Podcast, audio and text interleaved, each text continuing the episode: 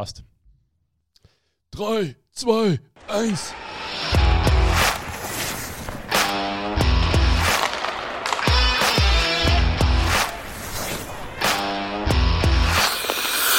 Jetzt ist es soweit.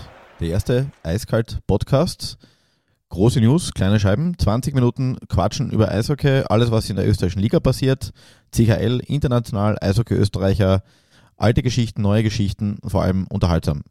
Wer präsentiert ihn? Der Martin Queller, Sportchef der Kleinen Zeitung Kärnten und ich, Stefan Jäger, ehemaliger Sportredakteur der Kleinen Zeitung. Was uns verbindet, lieber Martin, sind ähm, Unsere ja. Leidenschaft zum Eishockey, hätte ich mal gesagt, oder? Ja, das ist ein Stehsatz. Uns Stimmt. verbindet eine langjährige Freundschaft, mehrere Duelle am Eis. Ähm, Raufereien. Gewaltor Gewaltorgien, ja, ja, ja, viele, viele Biere in Kabinen spät nachts und ähm, ein unglaublicher Spaß an dem Sport. Genau. Ich freue mich, dass du das äh, mit mir präsentieren willst, möchtest und äh, bin schon gespannt, Dir kann ich sagen, ich brauche das. du alles im Talon hast. Dir kann ich sagen, ich brauche das Geld, wollen ist übertrieben. Na, Blödsinn. Äh, wir reden vor allem auch über Dinge, die äh, in der kleinen Zeitung stehen, natürlich ein bisschen, ähm, aber auch generell über Eishockey, was so passiert. Eine Sache, die mir aufgefallen ist, letzte Sonntagsausgabe, äh, zwei mehr oder minder prominente Eishockey-Österreicher, Bernd Brückler, Bernd Freimüller, die gesagt haben, und ich versuche das Wort zu meinen, die Liga ist so lala im Moment. Ähm, wie siehst du das? Ja, also ich kann das durchaus nachvollziehen, was der Bernd Brückler und der Bernd Freimüller, beides profunde Eishockey-Kenner, äh, äh, da zu Protokoll gegeben haben. Und äh, ich meine, man kann jetzt die Kompetenz der beiden sicher nicht anzweifeln. Bernd Freimüller sieht so um die 500 Eishockey-Partien pro Jahr, äh, war NHL-Scout und äh, Bernd Brückler äh, ist Spieleragent, selber ehemaliger Spieler und der hat äh, ein umfangreiches Fachwissen, schaut sich die Eishockey-Partie nicht nur in Österreich an, vergleicht das auch mit anderen Ligen, wo er unterwegs ist, auch in Finnland, Deutschland, äh, Slowakei, Tschechien.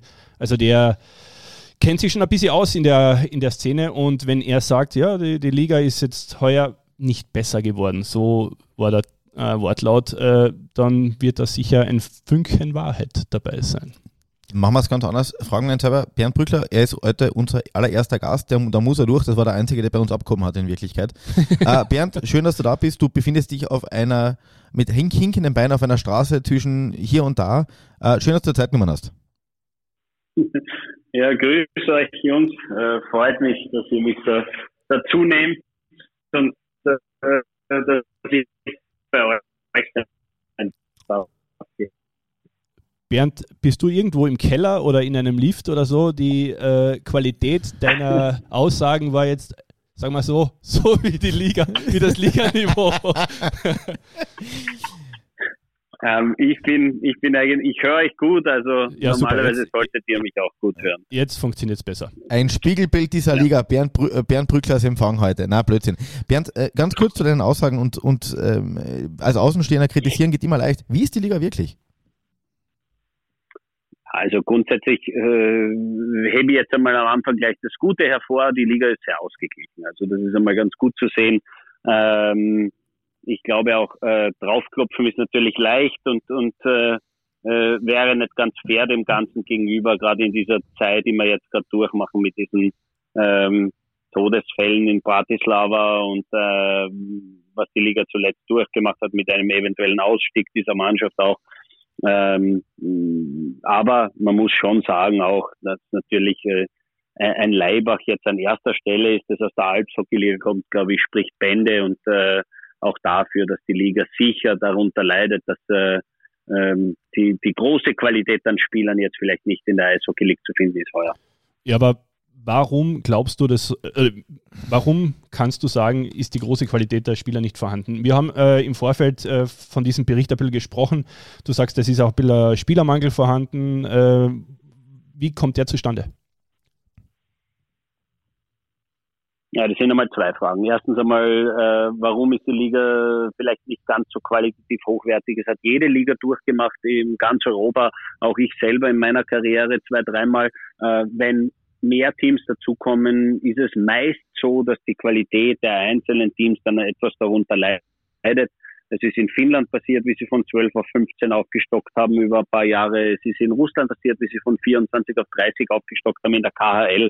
Es sind dann halt einfach nicht genug äh, qualitativ hochwertige Spieler am Markt, die das dann äh, einfach normalerweise unter den weniger Teams aufteilen und dann, wenn er mehr wird, einfach halt die Qualität darunter leidet. Und eine zweite Frage, äh, warum gibt es nicht so viele Spieler? Das hat sicher viel damit zu tun, dass Covid einfach Spieler gezwungen hat, über die, die letzten 18 Monate das zu überdenken und viele einfach keine tolle Zeit hatten in Europa letztes Jahr mit Lockdown, mit äh, äh, Familien, die nicht auf Besuch kommen haben können aus Nordamerika für die jetzt Kanadier oder Amerikaner und die einfach gesagt haben, nein, wir kommen nicht mehr nach Europa. Und jetzt ist ein wahnsinnig dünner Spielermarkt im Moment. Es gibt wirklich nicht viel, das große Qualität, die am Markt ist. Es sind normalerweise immer Spieler, die nach den AHL oder NHL-Camps nach Europa pushen. Das ist heuer ausgeblieben.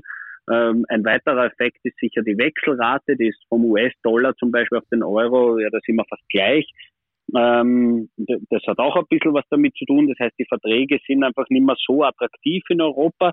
Äh, und in Nordamerika sind halt ein paar Teams dazugekommen. Es gibt vier East Coast Hockey League Teams zum Beispiel mehr.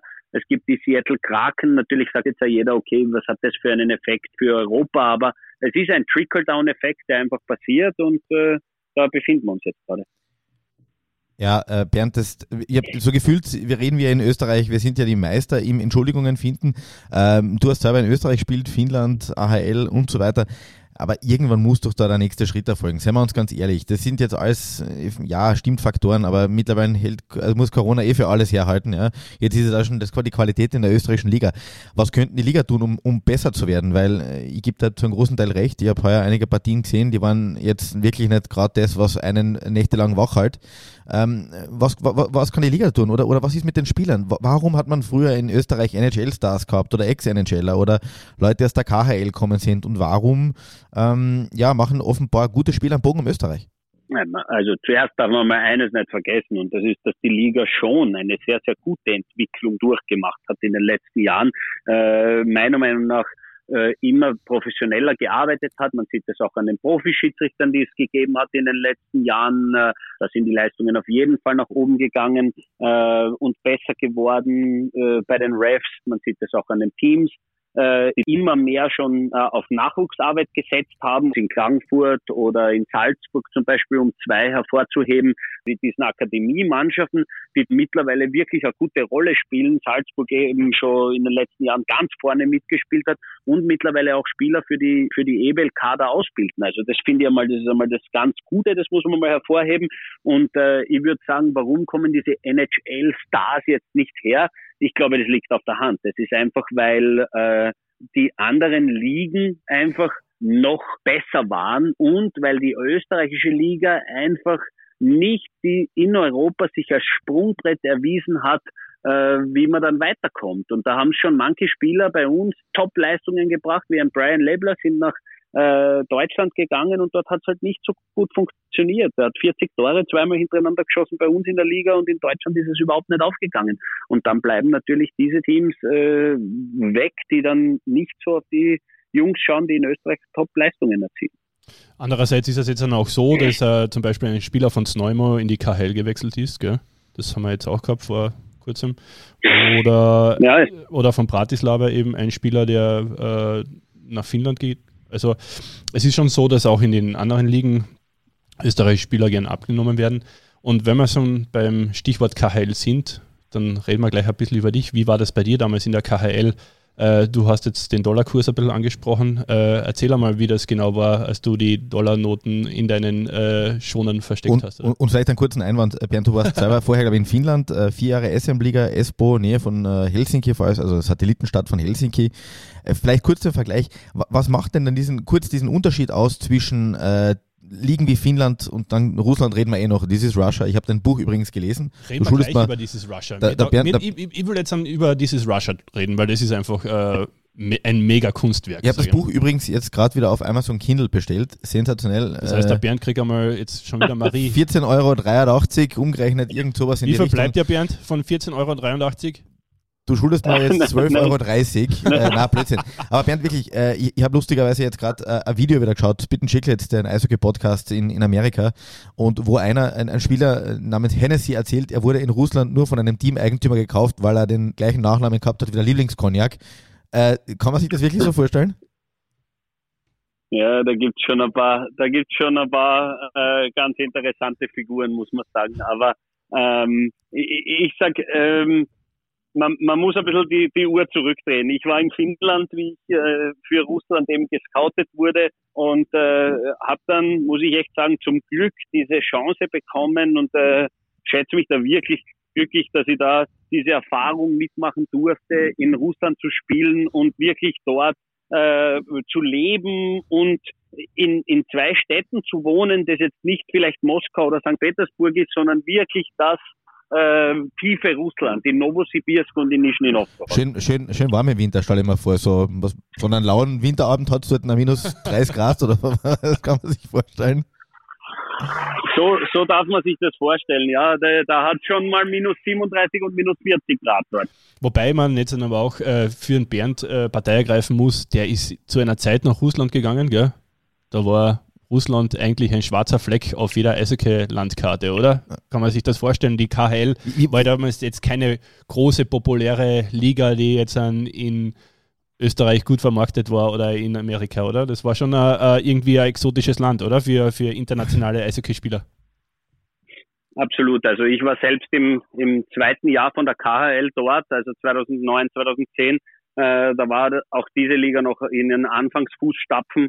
Ähm, das Gute war halt einfach, dass, äh, dass ich diese Chance bekommen habe und für mich einfach das ergreifen musste, weil ja, finanziell natürlich und auch die Liga sehr, sehr, sehr hohes Niveau hatte und nach wie vor hat. Du hast gesagt, du bist gescoutet worden in Finnland. Wie kann man sich das vorstellen? Da steht dann Igor und Igor innen oben auf den, auf den Plätzen und sagen, Bernd, mitkommen?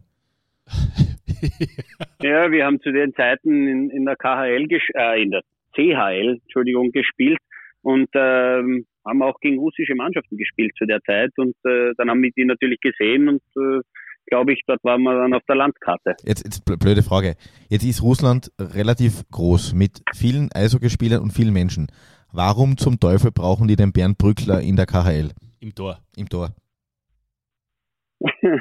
ja, ähm, Weil er einen guten die Leistungen in Finnland, die, die, Leistungen, die Leistungen in Finnland haben halt gestimmt, sagen wir so. Okay. Also ja. äh, sicher, sicher haben die viele, aber man darf nicht vergessen, dass äh, auch die äh, einfach sich bedienen wollten und äh, die Finnen generell oder die, die in Finnland gute Leistungen geboten haben, auch in, in Russland eingeschlagen haben. So. Was war so der prägendste Erlebnis? Erste Woche, so äh, die erste Erinnerung an Russland, äh, das war witzig, weil äh, ich habe, wie gesagt, ein bisschen auch über amerikanische Spieler gelesen, die nach Russland gegangen sind. Und das erste prägende Erlebnis war beim medizinischen Check, wo ihm der Blutdruck gemessen wurde hat ihm diese Krankenschwester den Gurt angelegt, ja, äh, aufgepumpt und während sie quasi den Blutdruckgurt aufgepumpt hat, dort ein Amalbaro runterkaut, neben, nebenbei live im Krankenhaus. Sind das Geschichten, die wirklich vorstellbar sind und stimmen oder sind das alles Märchen? Na, äh, also ich kann mir das gut vorstellen. Bei mir war es niemand, der neben mir gechickt hat, aber ähm, ich, ich habe auch ein, ein Teil von diesen prägenden Erlebnissen und bei mir war es halt, ich bin zum Trainingscamp gekommen und äh, ich habe für vier Tage durch äh, zehn Stunden am Tag trainiert. Ich konnte mich am dritten Tag überhaupt nicht mehr bewegen, also es ist gar nicht mehr gegangen. Und äh, dann bin ich zur Massage gegangen, wo man gehen musste. Also ich wollte nicht mehr, dass mich irgendwer nur angreift, weil meine Muskeln haben so wehgetan. Aber äh, ich bin dann dorthin gegangen und da war halt ein äh, korpulenter Herr, äh, der unser Masseur war, den ich dort zum ersten Mal kennengelernt habe.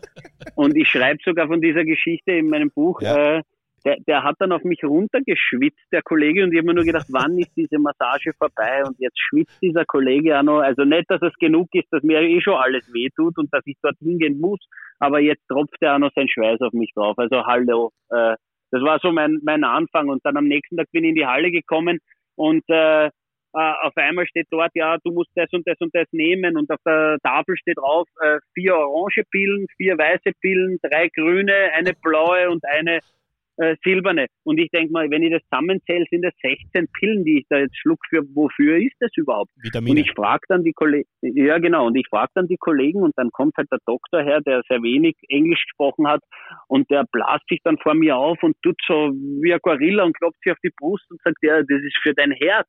Und dann sage ich, äh, mir geht's aber gut. Ich bin äh, quasi äh, 27, 28 Jahre alt. Hallo, ich, ich brauche nichts fürs Herz. Ja, ja, brauchst du, haben sie gesagt. So, und dann habe ich ja das Gleiche gemacht wie die neben mir. Die haben das einfach in die Hand genommen, haben so tun, als ob sie, also so getan, als ob sie schlucken und haben es halt weggehaut nachher. Ich, ich stelle mir die Dopingtests, äh, die, die Dopingtests in der KHL sehr spannend vor, ja. Hast du was genommen? Na, das mit passt. Sicherheit. genau, genau. Ja, du wolltest so weiter erzählen, der Stefan hat dich unterbrochen, bitte. Nein, und, und, und, und so war das halt, so äh, habe ich das halt miterlebt. Und äh, das waren so die ersten so Welcome Signs. Und äh, ähm, im Laufe meiner Zeit habe ich halt immer mehr einfach erfahren und deswegen ist auch der, der Titel meines Buches so gekommen, äh, weil ich danach nachgefragt habe, ja, warum ist das jetzt so? Oder wir haben danach eine Woche später Auswärtsfahrt gemacht nach Moskau und die Jungs haben ihre Lunchpakete einfach so entsorgt. Äh, wir sind stehen geblieben, einfach für eine Pinkelpause äh, so bei einer Raststätte und die haben das einfach weggehaut und nicht in einen Mistkübel hinein. Und ich sage, ja, was, was tut's hier? Da drüben ist ein Mistkübel 100 Meter. Ah, das ist is Russia, sagt sie mir. Eta Rassie. Hat da jeder gesagt zu mir auf Russisch und ich denke mal, was sagen die alle? Ich habe natürlich noch nichts verstanden und ja, mit der Zeit lernt man halt dann und dann weiß ich warum, ja. Das ist einfach Russland, ja. Hast du, Schlecht, hast du Russisch gelernt? Ich habe dann relativ rasch Russisch gelernt, weil du einfach nicht durchkommst mit Englisch oder Deutsch dort alleine. Und ich habe mir dann einen Professor genommen mit meiner Frau dort und ähm, wir haben das beide gelernt, weil wir es auch wollten. Und äh, habe dann ja nach einem halben, dreiviertel Jahr etwa mein erstes Interview auf Russisch gegeben dort und äh, das war dann ganz gut. Ich habe dann auch gesehen, wie da so richtig ein Ruck äh, ein bisschen durch die Leute gegangen ist wie ich noch wärmer aufgenommen wurde und besser aufgenommen wurde, wie die gesehen haben, hey, der, mm, ja, der nimmt sich unserer Kultur und unserer Gesellschaft und unserer Sprache an und der ist einer der wenigen, weil das haben die anderen Ausländer ja wirklich nicht getan, muss ich echt sagen. Und mm, ich war dann auch stolz darauf, muss ich ehrlich sagen. Du bist ja ein bisschen ein Organisator. Also seit deiner Spielerkarriere warst du da schon, äh, ich kann mich erinnern, wie das in Klagenfurt auch der Fall war. Du bist kommen, nach wenigen äh, Tagen, Wochen hast du schon ein äh, Teamessen organisiert gehabt. Äh, also du bist da schon ein bisschen, ja, ein bisschen ein Manager in der Kabine, glaube ich. Und ähm, wie war das in Russland? Hast du da äh, so quasi die Imports, die anderen Imports ein bisschen an die Hand genommen als, äh, ja, halber Local mit Russischkenntnissen? Jawohl, also natürlich habe ich, hab ich die probiert zu nehmen und sagen, äh, hallo, jetzt äh, gehen wir dorthin, gehen wir dahin. Und äh, ich habe das einfach nicht verstanden, wie man äh, sich nicht dieser Kultur annehmen kann. Das ist nämlich doch trotzdem eine sehr, sehr interessante Kultur und ein, ein interessantes Leben. Und äh, ich denke mal schon, dass ich das gemacht habe und äh, war ein bisschen so ein Link zwischen den, den anderen Imports und den Locals. Du Bernd, was anderes. Du hast in Finnland gespielt und Finnland hat lustigerweise, glaube ich, den höchsten Schnitt an NHL-Torleuten ähm, im Moment von den, von den, von den ausländischen äh, oder von, von, von ähm, außerhalb von Kanada und, und Nord. Noch kriegst du das außer. ja, eben so, ausländischen. Ähm, von den, von den nicht äh, kanadischen und äh, amerikanischen Hintergrund. Wo, woher kommt das einerseits und warum produzieren wir auch in Österreich zum Beispiel so wenige gute internationale Torhüter?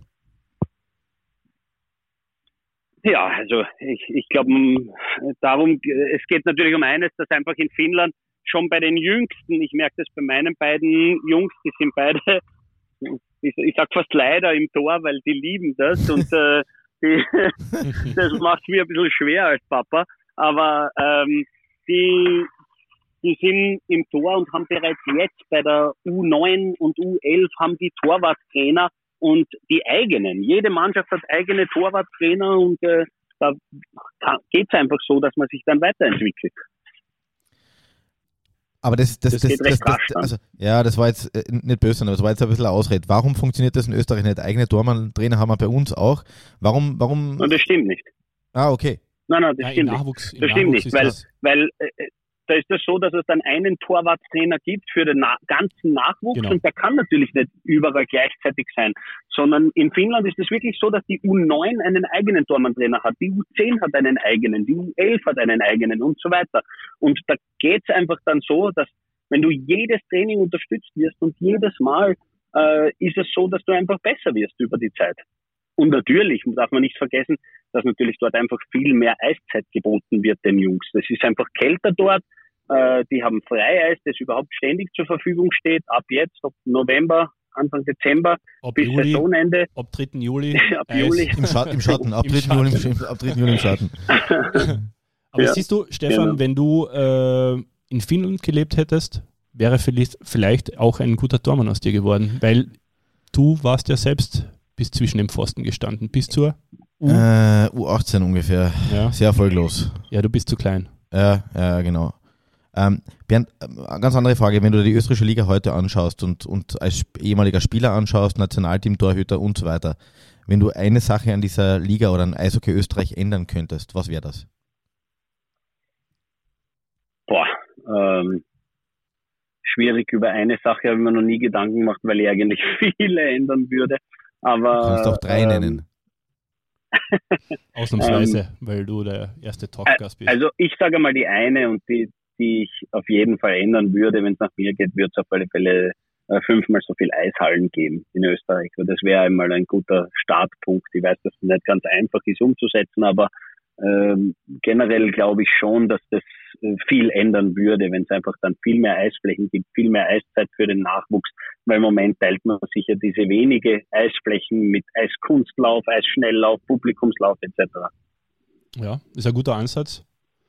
Und ja, äh, Pierre Bachet wollte das einmal umsetzen. Der wollte 100 Eishallen in Österreich bauen mit Red Bull. Das ist leider, hat leider nicht geklappt, wie wir wissen. Aber das ist sicher ein, ein wichtiges Thema, Infrastruktur, wahrscheinlich dann Aus, äh, Ausbildung, äh, Trainerausbildung und äh, Ausrüstungskosten, hätte ich gesagt, oder, Stefan? Ja, ich, ich habe selber einen, einen Elfjährigen, der, der, der Eise gespielt und äh, bei der 1000. drei Kompositschläger zu Hause. Ja, zwei sind aber bei, bei Kosten von, sag jetzt mal, 1000 Euro für, ja. für einen Ausbildungsbeitrag jedes Jahr plus Material. Äh, was mir aufgefallen ist, dass Eishockey einfach ein brutal teurer Sport geworden ist und das kann man auch laut sagen. Das ist jetzt nicht mehr ein Sport, den man sich einmal so nebenbei leistet, wie, wie, weiß nicht, jetzt irgendwas anderes, sondern da muss man einfach ins Geld greifen und ich glaube, das ist ein wichtiger Faktor heutzutage. Ja. ja. Aber darf ich euch da kurz einwenden? Also äh, Eishockey in Österreich mit dem Ausland jetzt zu vergleichen, es ist sowohl in Finnland, Schweden, Kanada, Amerika überall teurer als in Österreich. Also den Punkt lasse ich jetzt nicht ganz gelten, weil so wie du sagst, 1000 Euro im Jahr zahlt man in Österreich und da sind aber sämtliche Auswärtsfahrten etc. alles dabei. Also ich zahle für meinen Siebenjährigen 150 Euro im Monat und das sind aber keine einzigen Auswärtsfahrten. Sobald ein Turnier ist, sobald es Spiele sind und so weiter, ist alles immer extra zu zahlen. Und äh, da hört man doch in Österreich, dass da teilweise diese Turniere und diese Spiele und so weiter dabei sind. Und äh, ich rede jetzt nicht von Ausrüstung und so weiter, ist mir schon klar, dass Eishockey ein teurer Sport ist, da und dort. Aber in Österreich glaube ich viel weniger noch als im Ausland. Also das lasse ich jetzt nicht ganz gelten. Okay, das äh, nehmen wir so zur Kenntnis. na, schön drauf, schön drauf, na, Schön, schöner Konter, ja. Blödsinn, äh, ist, ist absolut berechtigt, aber es ist definitiv auch kein günstiger Sport und so wie ich es gesagt habe, also das ist mir auch wert, ja, und die wird wahrscheinlich auch 2000 Euro zahlen. Ich hoffe, jetzt hört niemand vom KC-Tour und sagt, ja, mir, ändern den Erlaubschein. Ja. Aber, aber es ist definitiv etwas, wo man sich einfach als Elternteil oder ein Sport, der auch sehr trainingsintensiv ist, der einerseits äh, monetär intensiv ist. Ich würde mir auch wieder wünschen, dass wieder mehr Jugendliche oder mehr Kinder zum Eishockey finden. Aber das ist nichts, was wir über Nacht ändern können. Ja. Ja, ja, nein, das stimmt. Das stimmt sicher. Und mehr gehören dazu, um dann eine breitere Masse und mehr Qualität äh, am Ende herauszubringen. Keine Frage. Bernd, vielen, vielen herzlichen Dank, dass du da heute Zeit genommen hast. Das war ein super Einblick, zumindest ein kurzer Einblick, äh, sowohl in äh, deine Sprachgewohnheiten in Russland als auch in Eishockey Österreich. Vielen Dank. Äh, wir sehen uns in einer Eishalle. Du schaust da regelmäßig Spiele an. Sehr gerne. Ich schaue mir wirklich regelmäßig Spiele an und äh, vielleicht schauen wir ja eines wieder gemeinsam an, irgendwann einmal in diesem Winter. Mit einem Kaltgetränk. Ja, wir sagen jetzt nicht, wir können, wir können, wir können Bier sagen, aber das dürfen wir, glaube ich, nicht. dürfen wir nicht. Ja. Das haben sie uns gesagt, wir sollen auf keinen Fall Bier erwähnen. Bier, Deswegen erwähnen wir. Bier ist verboten. Bier ist verboten. Ja, genau. ein Zuckergetränk aus Salzburg vielleicht. Magst du das erwähnen? Äh, so, danke, Bernd, der Fang ist jetzt sehr schlecht geworden. danke. Ähm, bis zum nächsten Mal. danke, Bernd. Jungs, alles, alles Gute euch. Gell? Danke, danke ciao. Tschüss. ciao. ciao. Es war sehr unterhaltsam mit dem Bernd Brückler. Er hat uns richtig Gas gegeben. Aber was man immer wieder auffällt. Das darf er. Ja, das, das darf er natürlich. Was man auffällt, äh, die, die, Loyalität der österreichischen Spieler zur österreichischen Liga ist dann, wenn es hart auf hart geht, dann wieder ganz groß und sagt, naja, so schlecht sind wir eigentlich gar nicht. Das ist mir noch aufgefallen. Ja, das ist aber, ähm, das ist öfters der Fall, weil äh, ja, da gibt es natürlich Vetos. Gell? Und äh, Bernd Brückler, man muss auch sagen, das ist sein Geschäft. Die Liga ist sein Geschäft. Äh, er ist Spielervermittler und vermittelt auch Spieler in die Liga. Das hat jetzt, äh, das, da will ich jetzt gar nicht schlecht reden, aber ähm, er darf natürlich auch nicht gegen sein Geschäft reden, aber es ist auch völlig in Ordnung. Alles klar.